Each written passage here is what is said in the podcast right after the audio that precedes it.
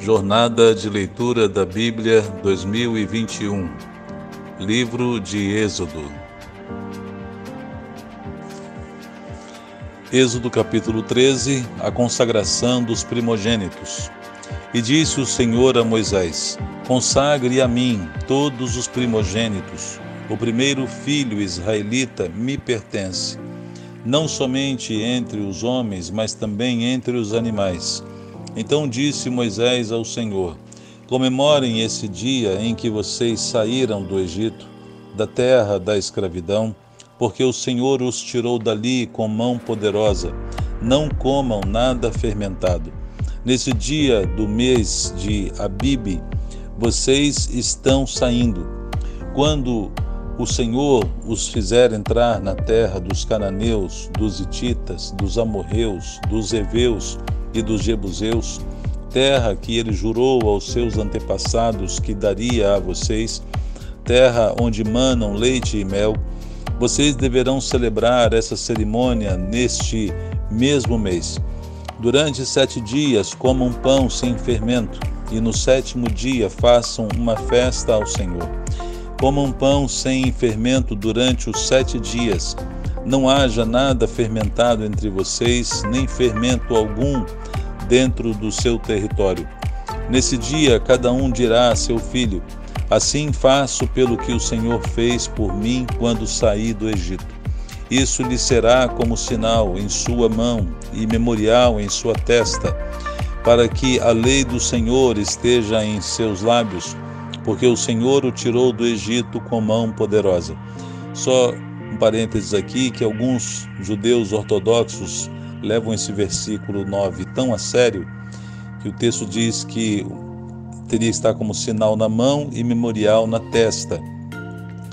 Deus não estava dizendo para escrever a, essa lei literalmente na pele, na mão e na testa, mas alguns ortodoxos levavam tão a sério isso que eles usavam uma caixinha onde havia esses textos em miniatura e amarravam essa caixinha no braço e alguns até na testa para fazer de forma literal. Essa, esses textos em miniatura foram chamados de, são chamados de filactérios. E mais à frente nós vamos ver isso acontecendo e vamos relatar também. Verso 10. Cumpra essa determinação na época certa, de ano em ano depois que o Senhor os fizer entrar na terra dos cananeus e entregá-la a vocês, como jurou a vocês e os seus antepassados, separem para o Senhor o primeiro nascido de todo o ventre. Todos os primeiros machos dos seus rebanhos pertencem ao Senhor. Resgate com um cordeiro toda a primeira cria dos jumentos, mas se não quiser resgatá-la, quebre-lhe o pescoço Resgate também todo primogênito entre os seus filhos. Uma coisa importante aqui é que o jumento ele era um animal precioso que, devido à sua grande força, nós já vimos, falamos que alguns reis até entravam é, montados em jumentos, como Jesus entrou montado num jumentinho lá na entrada triunfal em Jerusalém. E mas ele deveria ser resgatado, ou seja, como o jumento era um animal considerado impuro, ele não poderia ser sacrificado em oferta ao Senhor.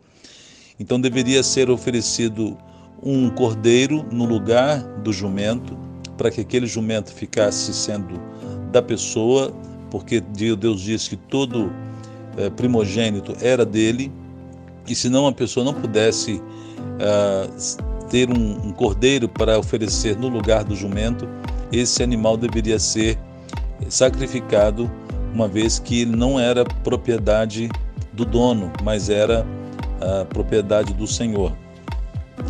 Verso 14: No futuro, quando os seus filhos lhes perguntarem que significa isto, digam-lhes: Com mão poderosa o Senhor nos tirou do Egito, da terra da escravidão. Quando o Faraó resistiu e recusou deixar-nos sair, o Senhor matou todos os primogênitos do Egito, tanto de homens como de animais. Por isso, sacrificamos ao Senhor os primeiros machos de todo o ventre e resgatamos os nossos primogênitos. Isso será como sinal em sua mão e marca em sua testa de que o Senhor nos tirou do Egito com mão poderosa. Aqui veja mais uma vez a importância de relatar aos filhos aos nossos atos de fé e nossas práticas de adoração. Isso, vários momentos, o relato bíblico diz isso, que os pais deveriam explicar para os filhos o, re, o significado de todos aqueles rituais. E assim nós também, irmãos, temos essa responsabilidade, cada pai, cada mãe, de transmitirmos nossos filhos, ensiná-los o caminho que devem andar, para que não se desviem da presença do Senhor. A partida dos israelitas, verso 17. Quando o faraó deixou sair o povo, Deus não o guiou, Deus não o guiou pela rota da terra dos filisteus, embora este fosse o caminho mais curto, pois disse: se eles se defrontarem com uma guerra, talvez se arrependam e voltem para o Egito. Assim o Senhor fez o povo dar a volta pelo deserto, seguindo o caminho que leva ao Mar Vermelho. Os israelitas saíram do Egito preparados para lutar. Moisés levou os ossos de José, porque José havia feito os filhos de Israel prestarem um juramento quando disse: Deus certamente virá em auxílio de vocês levem então os meus ossos daqui.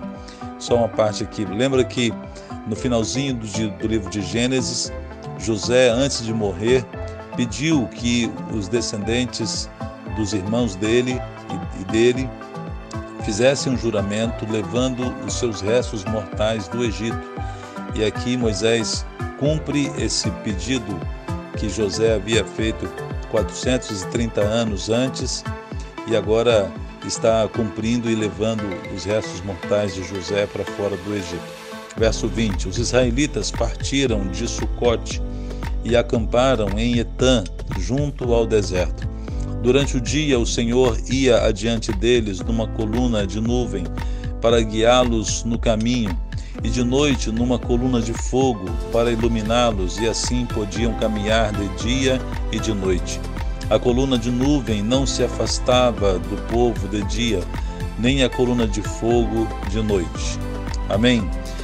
Que narrativa maravilhosa! Essa mesma coluna de nuvem e de fogo vai acompanhar o povo de Deus durante toda a sua jornada pelo deserto até chegar a Canaã.